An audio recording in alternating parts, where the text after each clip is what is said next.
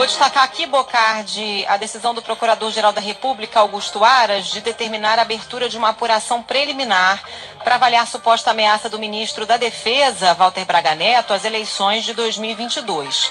Essa informação consta em uma ação apresentada ao Supremo Tribunal Federal por parlamentares para que as supostas ameaças fossem apuradas. Em manifestação ao Supremo, Aras informou que já existe uma apuração preliminar aberta para investigar os fatos envolvendo o ministro da Defesa e questões conexas. As supostas ameaças feitas por Braga Neto foram reveladas em julho pelo jornal Estado de São Paulo. De acordo com a publicação, o ministro enviou o recado ao presidente da Câmara, Arthur Lira, por meio de um interlocutor que não teve o nome revelado.